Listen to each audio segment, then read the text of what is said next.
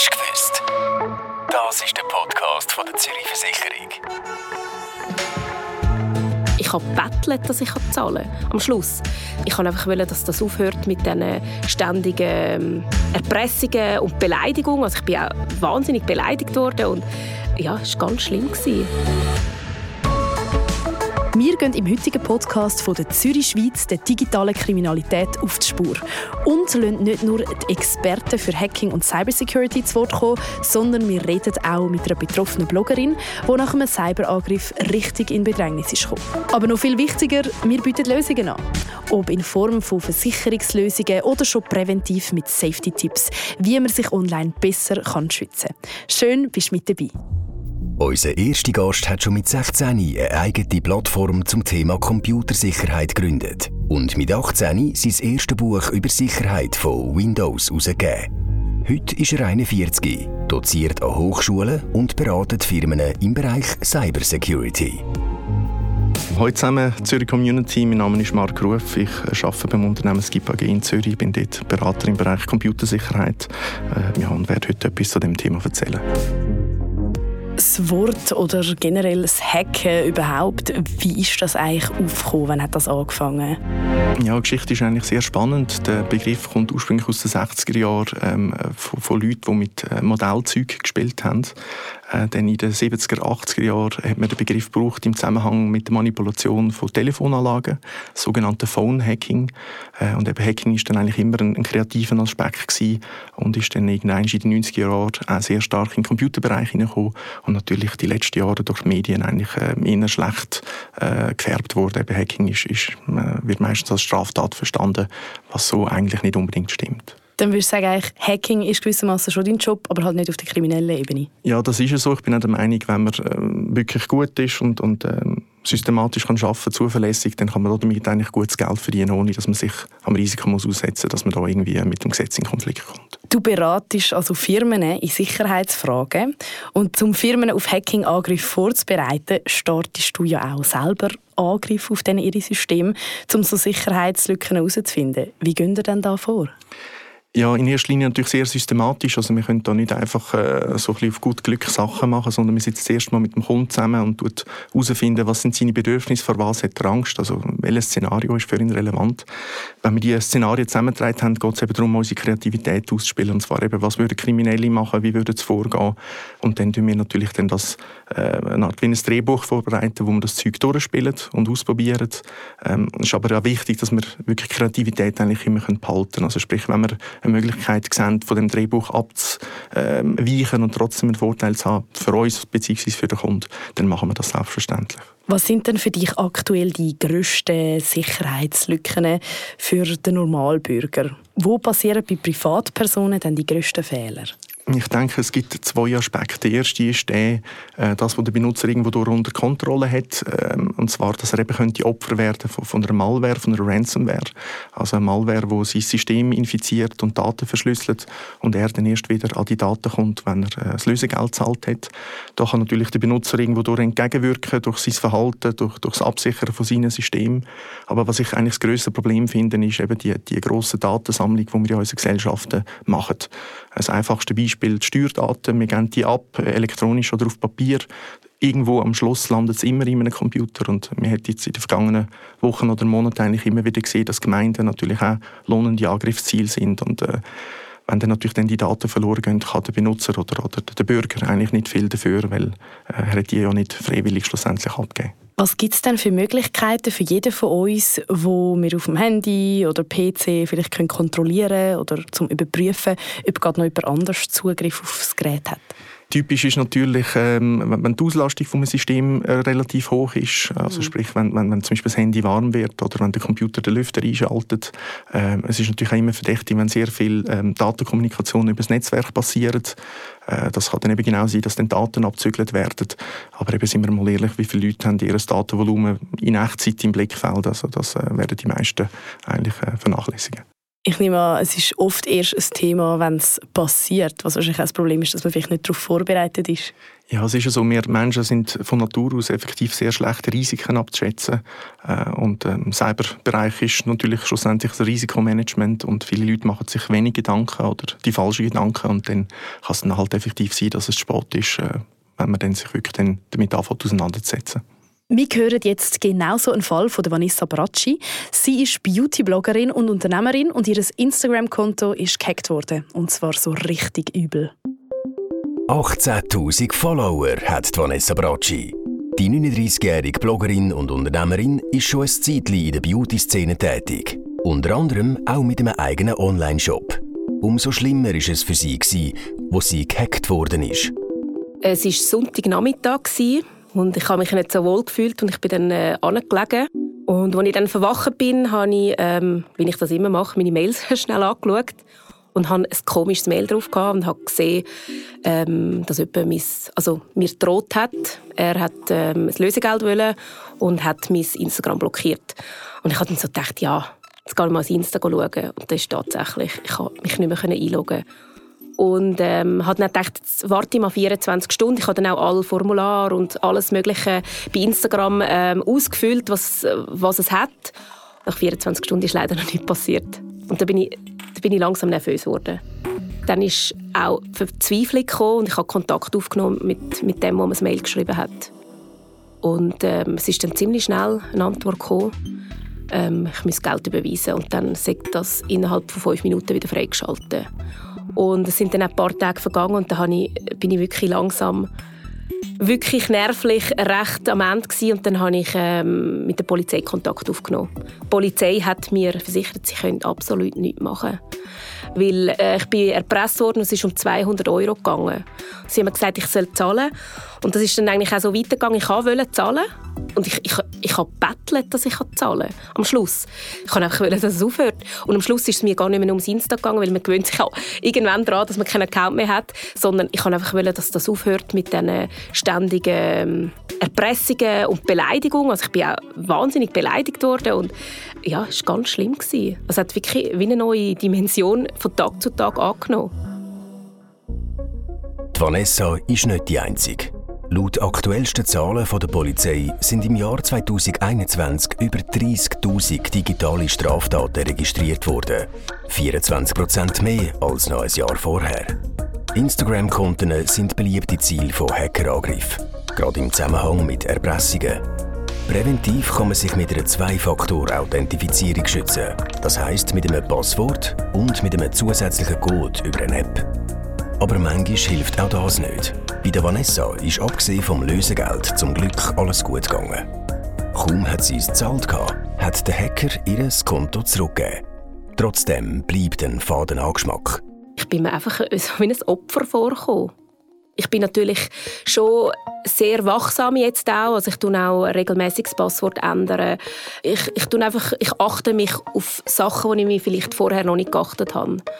Weil mein Instagram auch mit meinem Shop connected ist und eigentlich sehr einen grossen Einfluss auf mein Business hat, habe ich mich natürlich nachher auch bei Versicherungen Angebot reinholen lassen, was könnte man abdecken und äh, mein Geschäft ist inzwischen deckt, einfach weil ich weiß, äh, was für ein Ausmaß das kann annehmen und ich glaube, ich habe es noch im kleinen Stil erlebt. Wenn es noch meinen Job äh, betroffen hätte, dann wäre natürlich meine Existenz komplett am Boden gewesen. Ui, mich schudert es gerade, wenn ich das so höre. Ich bin froh, habe ich jetzt da Experten bei mir, die so Fälle ein genauer erklären können und uns vielleicht auch den einen oder anderen Tipp geben. Von der Zürich Versicherung begrüße ich den André Costa, Spezialist für Cyberversicherungen. Danke, bist du bei uns, André. Danke, Priscilla. Schön, dass ich da sein darf. Was ist denn jetzt deine erste Reaktion zu dem gerade gehörten Fall? Es ist absolut kein Einzelfall. Es ist langsam an der Tagesordnung, dass leider solche Cyberangriffe passieren, sei es auf Privatpersonen oder auf Unternehmen. Und der Trend zeigt weiter gegen gut. Also man rechnet damit, dass immer wie mehr ähm, Cyberangriffe stattfinden. Was hat denn jetzt Vanessa zum Beispiel im Vorhinein schon für Möglichkeiten gehabt, sich da vielleicht abzusichern und den Schaden ja, in Grenzen zu behalten? Es gibt zwei verschiedene Wege, wo man da kann angehen kann. Das eine ist Prävention, also wie Vanessa gesagt hat, mit dem Passwortwechsel, mit der Zwei-Faktor-Authentifizierung, die du angesprochen hast. Dann gibt es noch zum Beispiel, dass man ähm, ein Passwort-Safe anlegt, wo automatisch schwierige Passwörter tut für einen definieren. Ähm, auf der anderen Seite, wenn es dann passiert, ist es sicher gut, wenn man äh, Cyberversicherung abschliessen. Äh, die hilft dann mit dem Partnernetzwerk mit ausgewählten IT-Spezialisten, um dann so einen Schaden zu überwinden. Ähm, man tut dann Daten- und Systemwiederherstellungskosten übernehmen und äh, entsprechend auch bei der Rückerstattung von der Lösegeldzahlung handbieten, so wie es bei der Vanessa der Fall war. Bekommt man jetzt da den voll zahlten Betrag retour? Jawohl, bei der Cyberversicherung für KMU ist die Rückerstattung von Lösegeld versichert. Äh, einfach mit einer Sublimite von 25% der Versicherungssumme für Eigenschäden. Es gibt also für jeden und jede eine Möglichkeit, sich versichern zu lassen, sich präventiv zu schützen. Aber eben, der perfekte Schutz, gibt es ja nicht. Und darum, Marc, möchte ich jetzt mit dir noch ein bisschen näher darauf eingehen, wie man am besten vorgeht, wenn so etwas passiert. Ich glaube, ich jetzt gerade mal kurz Panik, wenn ich gehackt werde. Was kann ich dann machen, um ja, Panik zu verhindern oder auch was wären so klassische Fehler in dem Moment? Ja, grundsätzlich kommt es ein bisschen darauf an, wie natürlich das ganze Verbrechen strukturiert ist. Ähm, eben wird man Opfer von einer Erpressung oder sind Daten gestohlen worden. Ähm, wichtig ist, dass wenn ein, ähm, ein, Täter versucht, in Kontakt zu kommen, also gerade im Erpressungsfall, dass man eigentlich möglichst nicht tut, äh, mit ihm interagieren, dass man nicht sofort auf, auf, auf Angebote oder auf, äh, auf Verhandlungen einsteigt, äh, damit man eben eigentlich genau im Hintergrund sich kann technisch vorbereiten damit man kann, äh, Kontakt aufnehmen mit den entsprechenden Stellen äh, und dann tut man dann eigentlich strategisch entscheiden, wann geht man wie auf den Täter zu und wie tut man dann die ganze Verhandlung führen. Okay, das heißt zuerst mal Experten und Beratung hinzuziehen und dann wird zurückgehackt. Ja, das ist illegal und das würde ich auch nicht äh, empfehlen. Ähm, aber es ist ja so, man kann natürlich einfach den Handlungsspielraum beziehungsweise den, den, den, vor allem den Zeitdruck oder die, die Täter arbeiten immer sehr viel mit Druck und mit Zeitdruck. Mhm. Ähm, wenn man den rausnimmt, dann nimmt man natürlich am Täter den Hebel raus. Weil dann äh, ist er der, der muss Geduld haben, ist er der, der muss warten. Äh, und das wollen die Leute nicht, die wollen schnell viel Geld machen. Von was für Beträgen reden wir da im Durchschnitt? Ja, das ist eine schwierige Frage. Und zwar, es gibt so ein Standardbeträge. Ähm, Seitenlang ist so immer so ein 100, 200, 300 US-Dollar ist das, was man eingefordert hat. Äh, aber die Kriminellen sind tatsächlich auch intelligenter geworden über die Zeit und äh, sehr ähm, kunden- oder, opferspezifisch sie dann eigentlich entscheiden, was, was ist der Account wert und was verlangen wir da. Eben, wenn jemand natürlich irgendwie 100'000 Follower hat, dann ist es äh, etwas anderes, als wenn jemand natürlich 2 äh, Millionen Follower hat. Ich habe jetzt zum Beispiel 8000 Followers. Angenommen, jemand hackt mich. Was wäre da der Erpressungsgrund oder das Interesse daran? Die Leute, die natürlich sich äh, auf Social Media Opfer suchen, die schauen natürlich, dass sie ähm, Konten finden, wo man merkt oder weiß, dass die Leute mit dem Geld verdienen, dass sie vielleicht ein Sponsoring haben. Äh, und dann kann man natürlich ein bisschen hochrechnen, was ist der Umsatz, den die Zielperson wird machen. Äh, und dann tut man natürlich schauen, wenn man das Konto könnte Woche blockieren, was ist denn der finanzielle Schaden, wo, wo das Opfer hat. Und dementsprechend tut man sich ein bisschen pendeln mit dem Preis. Äh, ja, und äh, es kann natürlich dann durchaus sein, dass da die Leute relativ schnell zahlen, weil sie sich auch bewusst sind, dass natürlich viel Geld in diesen Tagen verloren gehen Wer kann mir denn garantieren, dass ich da auch mein Zeug wieder zurückbekomme? Ja, das kann natürlich niemand garantieren. Ähm, es ist auch nicht unüblich, dass gewisse Gruppierungen natürlich dann äh, die Möglichkeit sehen, äh, immer wieder die Gleichforderung zu stellen, beziehungsweise die wird dann meistens immer verdoppelt. Ich muss aber gleichzeitig sagen, dass äh, die grossen Gruppierungen, die das regelmäßig machen, ähm, auch eine Reputation zu verlieren haben. Und zwar, wenn sich herausstellt, dass die Leute eben das Zeug nicht zurückgeben nach einer Zahlung, äh, kann das sein, dass sich das dann umspricht und dann die Opfer gar nicht mehr zahlen, weil sie eh wissen, hey, mhm. äh, am Schluss will man trotzdem über den Tisch zogen. Also gibt da auch verschiedene Varianten. Stimmt, stimmt. Es muss ja auch irgendwie ein bisschen Hoffnung geben, dass das auch... Das ist so. Also es hat gegeben, wirklich ähm, einen Ransomware-Fall, wo eben dann viel nicht zahlt, äh, nicht äh, zurückgekommen ist. Und innerhalb von zwei Tagen hat sich das umgesprochen und die haben eigentlich ihr ganzes Businessmodell dann eigentlich selber kaputt gemacht, oder weil es niemand mehr zahlt hat. Jetzt haben wir viel über Bloggerinnen und Influencer geschwätzt, die ja heute eigentlich auch als Kleinfirma unterwegs sind. Jetzt würde mich aber natürlich auch wundern, du schaffst tagtäglich mit grossen Schweizer Firmen aus unterschiedlichen Branchen.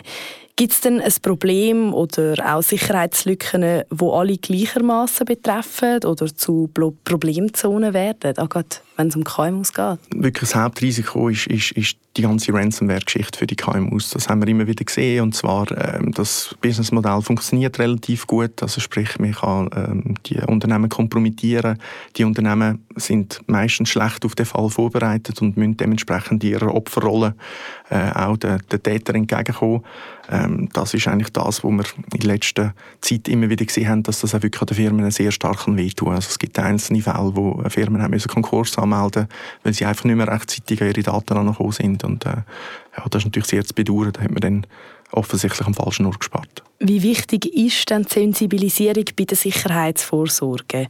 Müssen wir da generell mehr machen oder vorbereitet sein? Der Faktor Mensch spielt in den meisten Szenarien ähm, eine wichtige Rolle. Also, es geht immer irgendwie darum, dass man vielleicht per E-Mail ähm, ein Phishing-Mail bekommt oder per Telefon irgendein Social Engineering involviert ist. Das bedeutet, der Mensch an sich, der das potenzielle Opfer ist, hat theoretisch die Möglichkeit, das früh zu erkennen und früher darauf zu reagieren. In den Schulen ist es wichtig, äh, oder auch sonst in den Ausbildungen, dass man das Thema aufgreifen Das muss man nicht monatelang diskutieren, aber wenn man da einfach mindestens mal irgendwie einen guten Kurs macht, wo man, wo man das den, den, den jungen Leuten erklären äh, denke ich, ist das sehr, sehr nützlich für, für den weiteren Lebensweg, weil die Chance, dass wir alle mal äh, das Ziel von so einem Angriff sind, ist, ist sehr hoch. Brutale Hacker Cyberangriffe auf Schweizer Firmen. Cyberangriff auf IKRK. Mehrere Arztpraxen im Kanton Neuenburg werden Opfer von einem Cyberangriff. Hacker dringen ins Netzwerk der RUAG ein. So Meldungen in den Nachrichten hört man immer mehr. Vor allem auf KMUs haben Cyberangriffe stark zugenommen. Gemäss einer Studie von der ZHAW ist schon jedes dritte KMU betroffen gewesen. Es trifft aber auch die grösseren Firmen. Letzten Sommer hat es der Vergleichsdienst Comparis verwünscht. Um den Schaden in Grenzen zu behalten, hat Comparis den Hacker Lösegeld gezahlt und so ihre Daten zurückbekommen. Anders beim Zuggigant Stadler Rail. Sie haben nicht gezahlt und dafür haben die Hacker im Darknet die gestohlenen Daten veröffentlicht. Weitere bekannte Beispiele sind der Autohändler Emil Frey, Mediamarkt und nicht zuletzt auch die Zürich Versicherung selber. In der Regel sind die grösseren Firmen besser geschützt als KMUs. Sie haben eigene IT-Abteilungen, die sich KMUs schlichtweg nicht leisten können. Und darum kann ein Cyberangriff einer Firma auch komplett das Knick brechen. So passiert beim ehemaligen Fensterhersteller Swiss Windows. Durch den Cyberangriff ist die Firma aus dem Thurgau Konkurs gegangen. Es kann also wirklich zum Worst Case kommen. Marc, was ist denn das Extremste, was du mal bei einem KMU miterlebt hast? Ja, es ist natürlich äh, sehr hart, wenn, wenn wirklich sehr schnell sehr viel Geld verloren geht. Also ich habe mal einen Fall gehabt bei einem Telekommunikationsunternehmen, ähm, wo wirklich im Minutentakt Millionenbeträge verloren gegangen sind. Und äh, das Schwierige ist, dass man dann in dieser Situation sich fast nicht getraut, aufs äh, WC zu gehen, weil das äh, eigentlich sehr viel Zeit kostet und sehr viel Geld unter dem Strich. Äh, und dann sind alle Leute immer sehr im Stress und äh, das ist auch immer sehr schade, weil dann alle äh, kundenseitig ein bisschen wie kopflose Hühner umeinander rennen und, und die Sachen dann meistens eigentlich gerade einfacher machen. Wie reagierst du da in so einem Moment? Ja, da muss man eigentlich sehr, wie soll ich sagen, sehr ähm, herrisch reagieren. Also äh, es ist ich mache das in der Regel so, dass ich dann wirklich auch den Kunden mal zusammenstuche und sage, eben, soll jetzt einfach äh, ruhig sein und warten, bis, bis der Teil von der Analyse abgeschlossen ist. Äh, weil es macht keinen Sinn, wenn man da alle 10 Minuten einen Status muss durchgeben muss, dann hat man äh, gar keine Zeit und, und, und auch den, den, den Freiraum im Kopf gar nicht, um, um sich wirklich um, um den technischen Aspekt äh, zu kümmern. Ja, bremst dann vielleicht nur noch mehr? Ja, ja, extrem. Und äh, es gibt Unruhe drin und äh, ähm, die Leute werden dann, die Leute, die technisch Ahnung haben, werden dann vom Management gezwungen, Sachen zu machen, die eben äh, nicht so Priorität haben. Und das, äh, ja, unter dem Strich nützt das eigentlich niemandem. Wir hören nachher noch deine besten Sicherheitstipps, Marc. Und ich möchte jetzt mit dir, André, noch ein bisschen genauer über Versicherungsmöglichkeiten reden. Wir haben es nämlich gehört, KMUs sind eher die spannenderen Ziele für Hacker. Ein Angriff kann ihre Existenz bedrohen, darum sind sie auch eher bereit zum Zahlen. Welchen Schutz könnt ihr als Zürich-Versicherung zum Beispiel jetzt KMUs konkret anbieten? Ähm, wir bieten im Cyberversicherungsprodukt drei verschiedene Varianten für unsere Kunden an: Basic, Optimum und Premium. Und je nachdem, wie viel Schutz das der Versicherungsnehmer denkt, dass er braucht, kann er den entsprechenden Schutz einkaufen. Äh, beim Basic-Produkt, wie, wie der Name das schon sagt, sind Basics versichert, also vor allem Daten- und Systemwiederherstellungskosten, Krisenmanagementkosten, also das heißt, welche Personen, welche Behörden müssen informiert werden und äh, Cyberhaftpflicht, also wenn Datenschutzverletzungen zu Ansprüchen von Dritten führen. Bei der Optimum-Variante ist zusätzlich noch der Betriebsunterbruch und Mehrkosten versichert. Also wenn es einen Geschäftsunterbruch gibt, dann zahlen wir den Ertragsausfall, der während dieser Zeit entsteht, plus noch die Mehrkosten, die entstehen. Das heißt, wenn Mitarbeiter müssen Überstunden leisten oder am Wochenende arbeiten Und beim Premium-Produkt sind zusätzlich noch Cybercrime Deckungen eingeschlossen. Das betrifft zum einen Cyberdiebstahl, also wenn E-Banking-Konten gehackt werden und leergeräumt werden von den Unternehmen. Oder Cyberbetrug, das betrifft vor allem Social Engineering, das heißt, wenn sich jemand als äh, CEO ausgibt und dann äh, die Administration auffordert, einen gewissen Betrag auf ein gewisses Konto äh, zu überweisen und dann auch so Geldmittel verloren gehen. Wie unterscheiden sich denn die Produkte zwischen Privatpersonen und KMUs? Bei Privatpersonen decken wir ebenfalls die Banking-Konten, also wenn die gehackt werden und leergeräumt werden. Oder auch, wenn man mit Ransomware befallen wird und Daten- und Systemwiederherstellungskosten anfallen. Äh, bei den Unternehmen, weil Unternehmen komplexere Strukturen haben, sind auch mehr Deckungen mitversichert. Äh, zum Beispiel braucht eine Privatperson nicht unbedingt, dass äh, man Behörden oder äh, äh Personen muss informieren muss. Hingegen ein Unternehmen, das mit äh, personenbezogenen heiklen Daten hantieren, ist es wichtig, dass man entsprechende Meldepflichten nachkommt. Auch ein grosses Thema ist Sicherheit beim Online-Shoppen. Zürich bietet auch da eine eigene Versicherungslösung an, oder? Genau, richtig. Das ist Cyber Safe Shop and Pay.